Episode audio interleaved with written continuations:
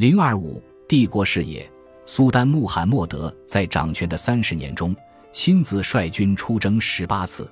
他一手建造的奥斯曼帝国拥有广袤无垠的疆土和海域，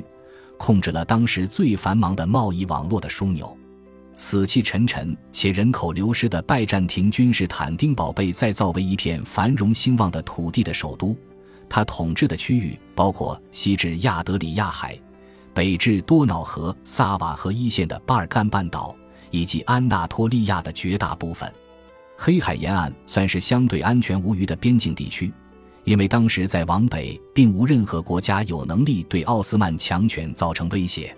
仍有些敌人在国界东方和西方构成威胁。不过，在穆罕默德的国境内，一种奥斯曼式和平却在一定程度上维持了国家内部的安定，只有一些地域性的土匪和海盗惹师生乱而已。奥斯曼人控制了黑海的港口，也就控制了穿越广袤草原，一路延伸至波兰、立陶宛。莫斯科大公国和伊朗的内陆贸易网络，这些贸易是当年热那亚和威尼斯财富的重要来源，如今却已转变为奥斯曼富裕繁荣的源头。蚕丝被从伊朗北方的省份运送到奥斯曼的商业中心布尔萨，从那里，这些蚕丝要么作为生丝，要么织成布尔萨丝绸，被运往意大利诸王国。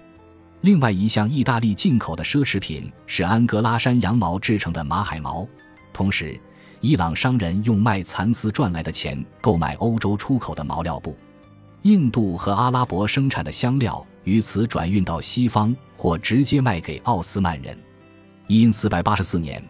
奥斯曼从摩尔达维亚公国手中取得多瑙河流域的基利亚港和德涅斯特河流域的别尔哥罗德港。统治公国的总督已成为附庸，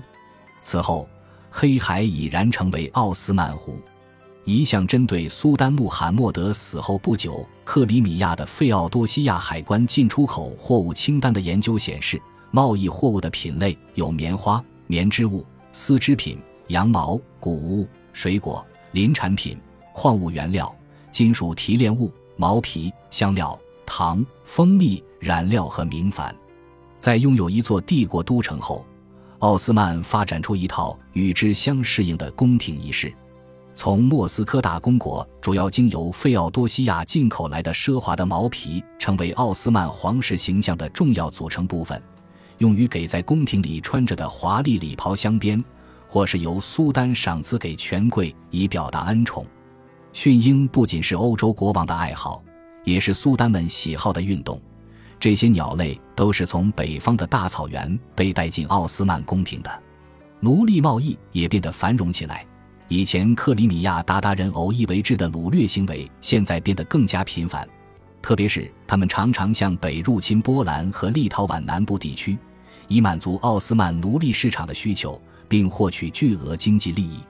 例如，一个权威数据显示。克里米亚鞑靼人在因四百六十八年第一次入侵波兰所虏获的人口竟高达一点八万人，接下来的若干年中，人数更是成千上万地增加。奥斯曼成为第一个和甘草原民族建立友善关系的大国，因而有效地防止了他的北方邻居在往后的许多年进入黑海活动。他们在这个地区维持的稳定，也让他们可以专注于其他边疆地区的问题。控制了地中海和黑海的商业网络，让穆罕默德可以征收关税充裕国库。奥斯曼人有策略地征用代理人和中间商，向经过奥斯曼领土的货物和用于奥斯曼内部消费的商品课税。穆罕默德和前几任苏丹一样，赋予外国商人贸易特许权。那时的主要受益者是意大利诸王国，这种特许权在战时通常会受到干扰。衡量他们之间的敌对状况后，奥斯曼会在选择性的将其批给个别王国，这对苏丹而言是个绝佳的非战争武器。外国商人认为，为了获得奥斯曼广阔领土上的原材料，只要在特许权制度下向奥斯曼缴交一笔关税，实在是很小的代价。奥斯曼人偏好一种观念上的主导式经济，即他们最大的责任就是极大化国家的财富。以及避免市场货物短缺，特别是在伊斯坦布尔。虽然这个原则永远只能得到部分实践，但是它暗示了经济相对于政治与社会的从属地位，更强调了奥斯曼人与他们的欧洲贸易伙伴之间的不同。这些西方人抓紧一切机会增加他们的经济活动与利润，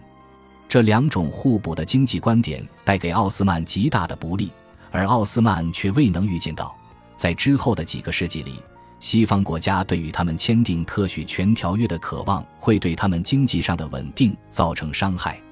奥斯曼的经济过度依赖农业，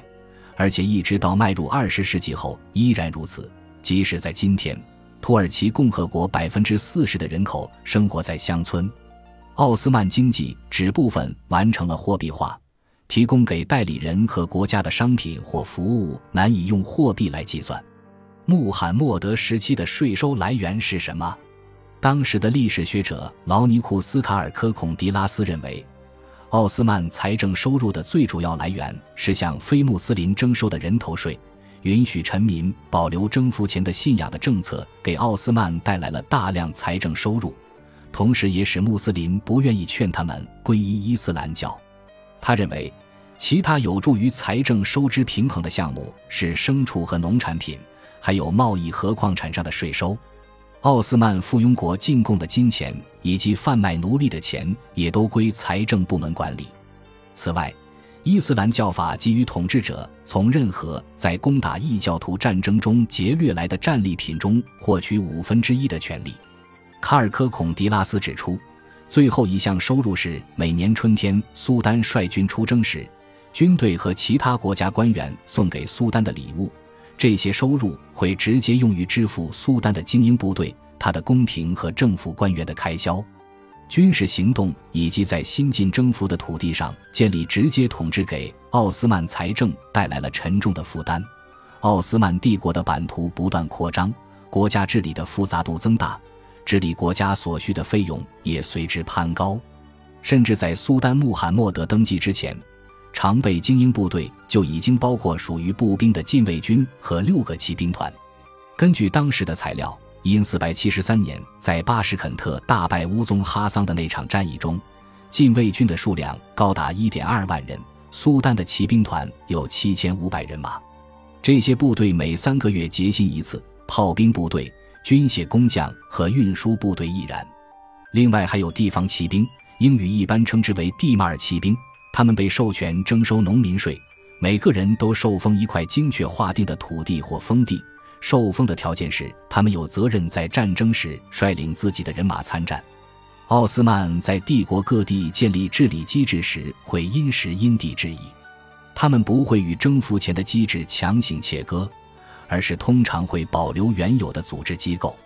这个在新占领地区广泛使用的模式，是建立在土地与资源调查的基础上的。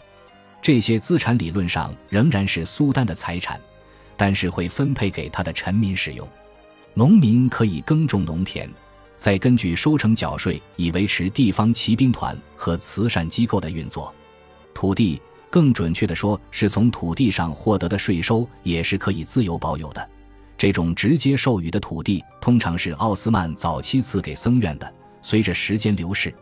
也越来越多地被赐给国家高级官员或者受宠的个人，他们又在这些获赠的土地上建立慈善机构。一些地方骑兵在苏丹穆罕默德频繁的军事行动中起了重要作用。穆罕默德没收了许多自由保有地，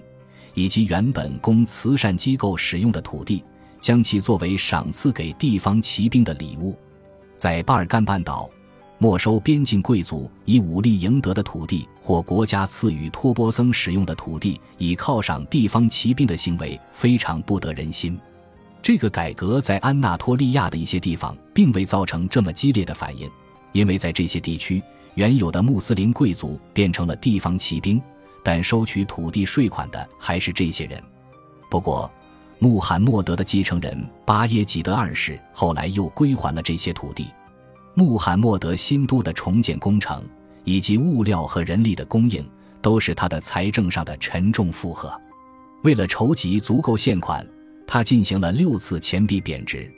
在1444到1446年间，及他父亲逊位，他短暂担任苏丹期间，他第一次贬值货币的行为引起了禁卫军的抗议。不过在此之后，并没有记录显示再出现过类似抗议。本集播放完毕，感谢您的收听，喜欢请订阅加关注，主页有更多精彩内容。